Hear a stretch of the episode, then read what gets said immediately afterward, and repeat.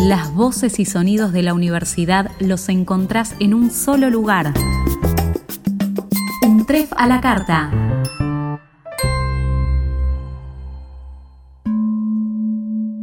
El mundo está compuesto por paisajes, tanto visuales como sonoros. Al igual que los colores en la paleta de un artista, podemos encontrar infinitas variedades y manifestaciones del sonido. En la naturaleza, en la música y en todos los órdenes de la vida aunque no podemos verlo, está presente en todo momento. Pero a veces somos capaces de percibirlo a través de nuestro cuerpo y el de otros seres vivos. Bienvenidos a Sonido en Expansión, un podcast que te invita a sentir lo que generalmente no escuchamos.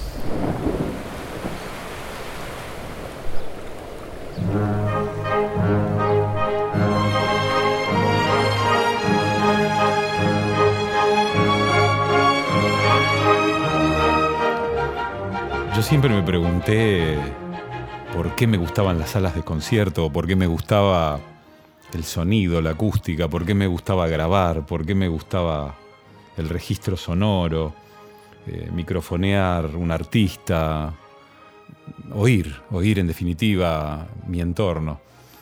Y hace recientemente, digamos que hace, hace relativamente poco, me acordé de una anécdota muy interesante en donde mm, mi mamá, mi mamá era cantante, cantante lírica del Teatro Colón, su nombre era Tatiana Zlatar, ella era mezzo soprano, y un día ella me dice, yo tenía nueve, diez años, y ella me dice que había tenido, le habían dado, le habían, no sé, conseguido un palco para que fuera la familia de ella en, una, en un concierto, en una ópera. Entonces íbamos a ir mi papá, mi abuela y yo a verla cantar. Entonces me pidió, me dijo, Alejandro, quiero que me grabes. Vas a llevar este grabador, no se puede grabar en el Colón, o sea que nadie te lo tiene que ver. Era un grabador de cassette chiquitito. Ella me explicó, tenés que poner, este es el cassette, tenés que apretar acá y tenés que ver que esté girando la ruedita y cuando se termina lo sacás, lo das vuelta y volvés a apretar rec y play. Y, bueno, yo aprendí, o creo, creí haber aprendido en ese momento. Entonces, eh, llegamos al teatro, nos acomodamos en el palco y yo hago toda esta ceremonia de, poner a andar el grabador. Y me, me, acuerdo que lo tapé con un tapado, un saco, algo para que nadie lo viera. Bueno, hice todo según me habían instruido.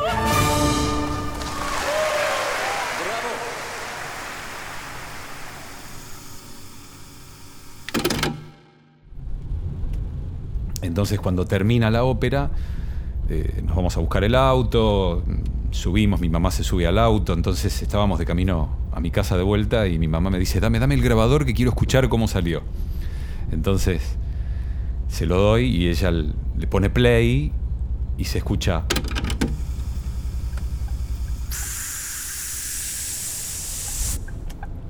Y no me olvido más la mirada de mi mamá mirando hacia atrás diciéndome, pero no grabaste nada. Bueno, conclusión, a esa muy temprana edad quedé totalmente frustrado porque no pude grabar la, ópera de mi mamá.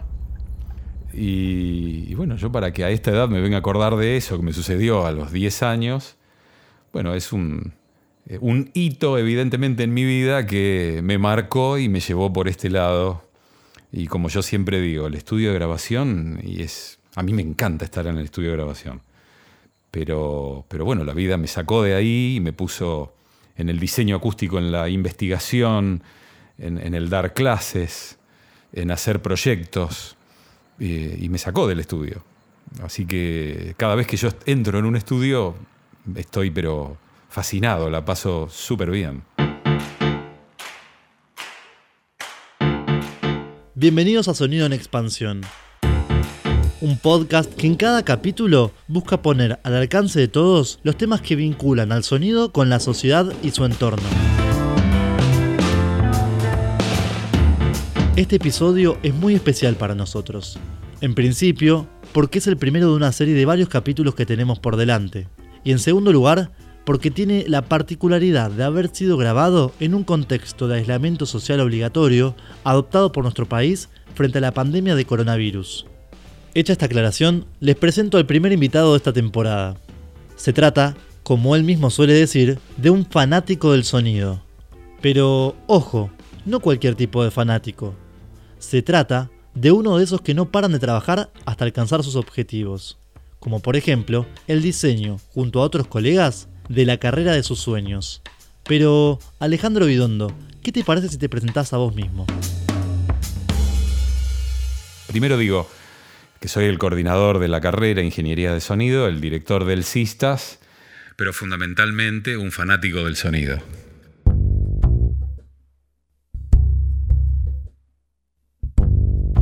Ahora vamos a ir al tema que nos, que nos reúne este encuentro a distancia, que es empezar a, a, desandar el camino del sonido y primero preguntarnos, ¿no? Y a quién eh, a quienes no somos parte de la carrera o no venimos de la, de la academia. Yo hago podcast y soy productor de radio.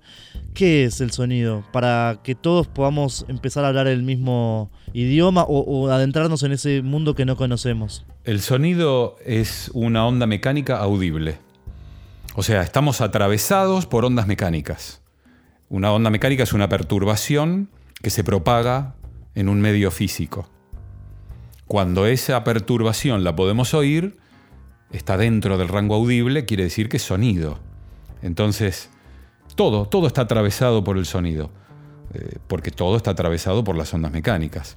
Vos, inclusive, este podcast está, es, es sonido, es ondas mecánicas. Las ondas mecánicas no, no solamente deben ser audibles, sino que también las podemos percibir como vibraciones. Son ultrasonidos.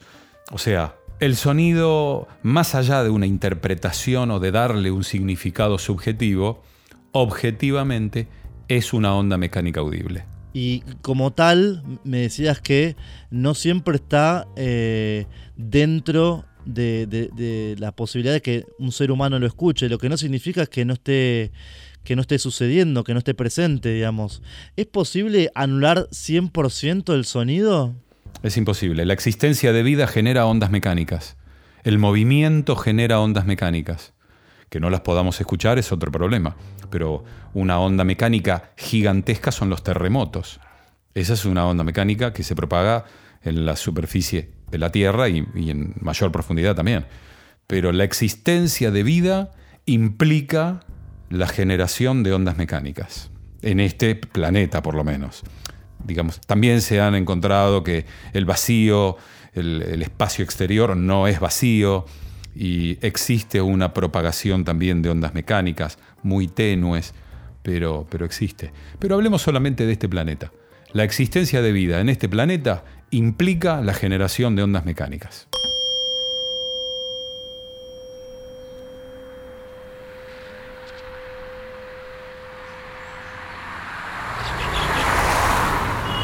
Eh, Alejandro, el entorno en el que vivimos se modificó por el contexto actual de cuarentena.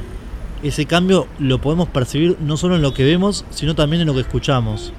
Entonces, ¿qué son los paisajes sonoros?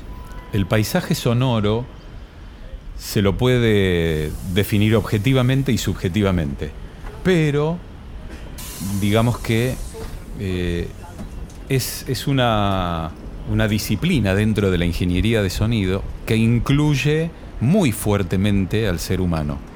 Porque el paisaje sonoro es el conjunto de significaciones que un individuo le da a los sonidos que le rodean. Entonces, es, muy interesante en esta situación de pandemia o situación de cuarentena, es una oportunidad justamente para los paisajes sonoros, para que uno pueda ponerse en su propio silencio, quizás cerrar los ojos y comenzar a escuchar eh, el, significado que le da él, esta persona que escucha, a los sonidos que lo rodean.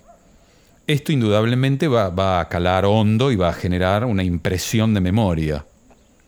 Y entonces, cuando el ser humano, cuando el ser humano después de esta cuarentena, cuando volvamos a salir y empecemos a recorrer diferentes geografías, si nos acordamos de esto, vamos a empezar a generar estos cuadros sonoros en nuestra mente. Vamos a poder eh, recolectar eh, o unir eh, estos significados que le vamos a dar a estos entornos sonoros que vayamos recorriendo. Esto se llama paisaje sonoro. Y estos paisajes sonoros, en este contexto de aislamiento, em, tengo entendido que hay un montón de personas alrededor del mundo, entre las que te, incluís vos, que están haciendo mediciones. ¿Nos podés contar eso? ¿Qué, qué es lo que están haciendo? ¿Qué es lo que, lo que buscan dar a conocer a la sociedad? Sí, esto fue una idea eh, súper interesante. Una colaboradora nuestra dentro de la carrera y del CISTAS, Eva Bongiovanni, en un momento cuando hicimos el comentario de que parecía todo en silencio, ella dijo, bueno, entonces no es el año del sonido, es el año del silencio. Es el año del silencio porque se logró apagar prácticamente el planeta en términos de ruido urbano, o sea, el ruido que genera el ser humano por su actividad diaria. Eh, apagar, apagar es una forma de decir, se atenuó, se atenuó muchísimo. Entonces comienza a quedar de fondo un paisaje sonoro totalmente diferente. Entonces, mientras el ser humano eh, eh, estuvo en actividad, em, digamos, eh, trabajando, transportándose, y hubo como, un paisaje sonoro, por ahí digamos, industrialista.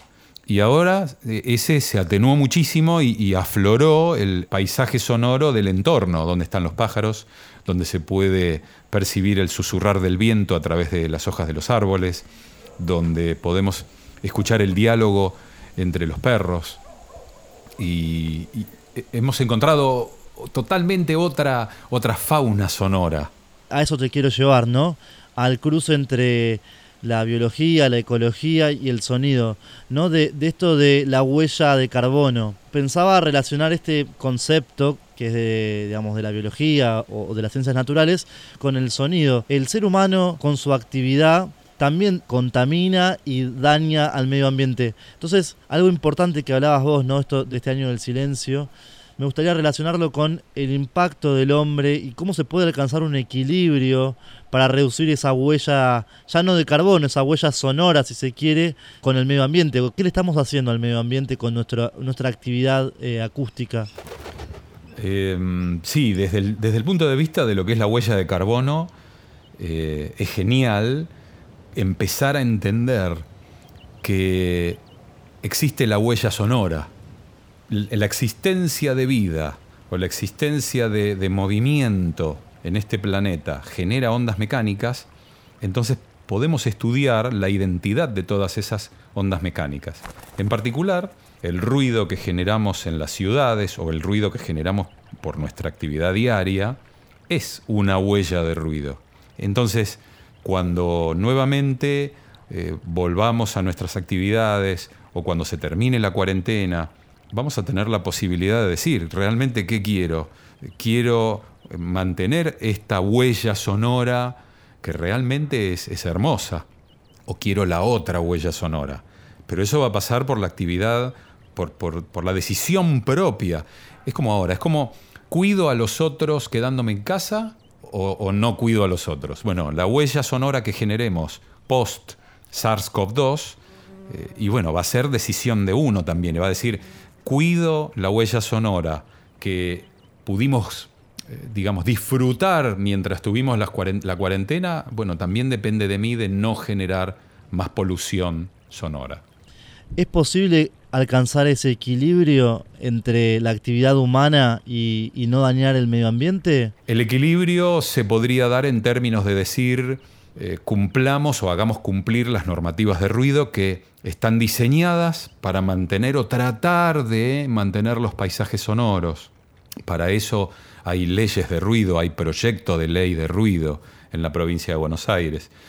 Creo que también pasa por la propia responsabilidad, por ejemplo, de saber que uno no debe generar ruido contaminante hacia el barrio en donde uno ejerce su actividad laboral o donde uno vive. Es más pensar en términos de comunidad, es más pensar en términos de voy a cuidar al otro, porque el otro me está cuidando a mí. Es un equilibrio inestable. Eh, si las ciudades comenzaran a no tener esta gran densidad de personas y pudiesen distribuirse, eh, digamos, en la superficie, y probablemente lleguemos a un equilibrio, pero sería maravilloso que pudiésemos pensar en términos de, la naturaleza a partir del, del, ruido, del sonido que ella misma nos regala.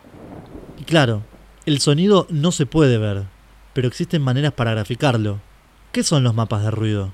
La existencia de ciudades y haber identificado que las ciudades tienen fuentes de ruido y que la ciudad es un organismo vivo. La ciudad misma tiene un componente que se llama ruido urbano. Eh, este ruido está directamente relacionado con el tipo de vehículo, si es tránsito liviano o tránsito pesado. También está relacionado con los horarios en los cuales se divide la actividad de este organismo vivo.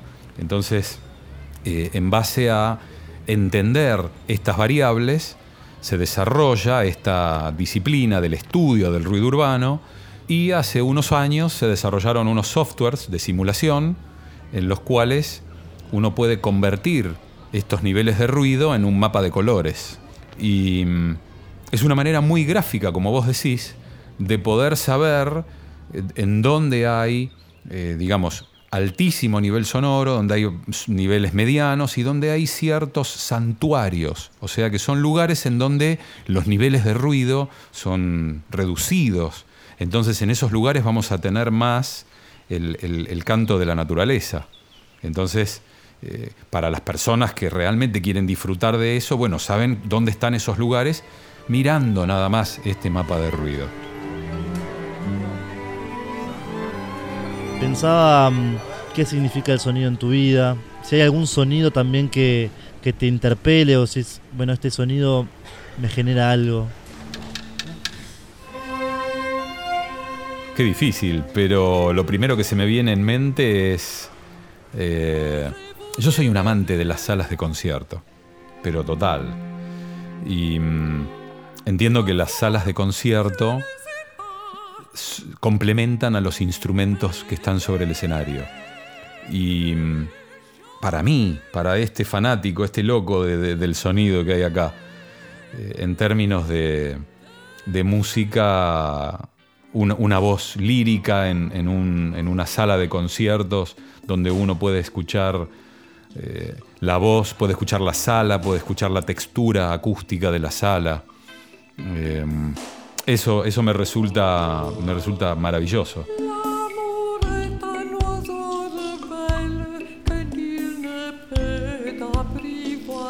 Eh, después poder escuchar, percibir el, susurro del viento en, mis orejas, en, eh, escucho, escucho el, rozar del viento en las hojas de los árboles. Eh, me acuerdo cuando hace poco estábamos de vacaciones, este, fuimos al borde de un lago con mi hijo del medio y él me dice, escucha, escucha los árboles, papá.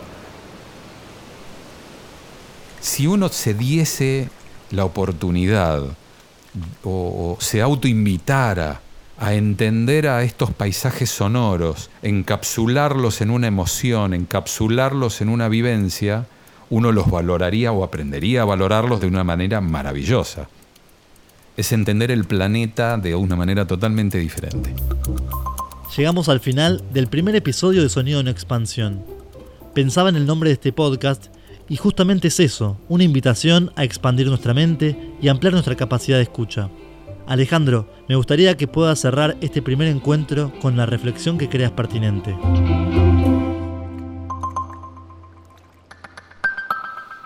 Creo que tenemos o venimos de una cultura, de una cultura homovidens, o sea, el hombre que ve. Y sería interesante darle la oportunidad al hombre que escucha, porque si estamos en este momento acá, eh, o sea, si hemos sobrevivido tantos años desde la época de las cavernas hasta acá, no ha sido por, la, por lo que vemos, sino ha sido por lo que escuchamos, porque es el único sentido físico que tenemos que nos da la imagen 360 grados a nuestro alrededor. O sea, si tenemos un depredador atrás, cuando estábamos en la época de las cavernas, no lo veíamos, pero sí lo escuchábamos. Y podíamos salir corriendo, fight or fly.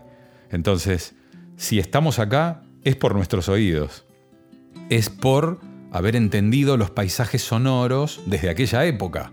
O sea, es como, una, como un instinto tan, tan, tan originario, olvidado en este momento, olvidado por la vorágine de todos los días.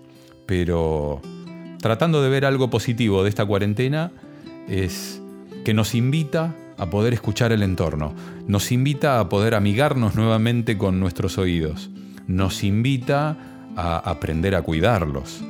Entonces, son invitaciones en esta época a amigarnos otra vez con nuestro sistema auditivo y amigarnos también con algo que es súper primitivo en nosotros, que es entender el entorno y darle un significado. Genial Alejandro. Bueno, nos estamos volviendo a escuchar en la virtualidad que nos proponen las plataformas digitales. Te agradezco mucho por esta charla y vamos que se vienen nuevos encuentros en Sonido en Expansión. Muchísimas gracias Nico, te mando un gran abrazo y un abrazo también para todos los oyentes.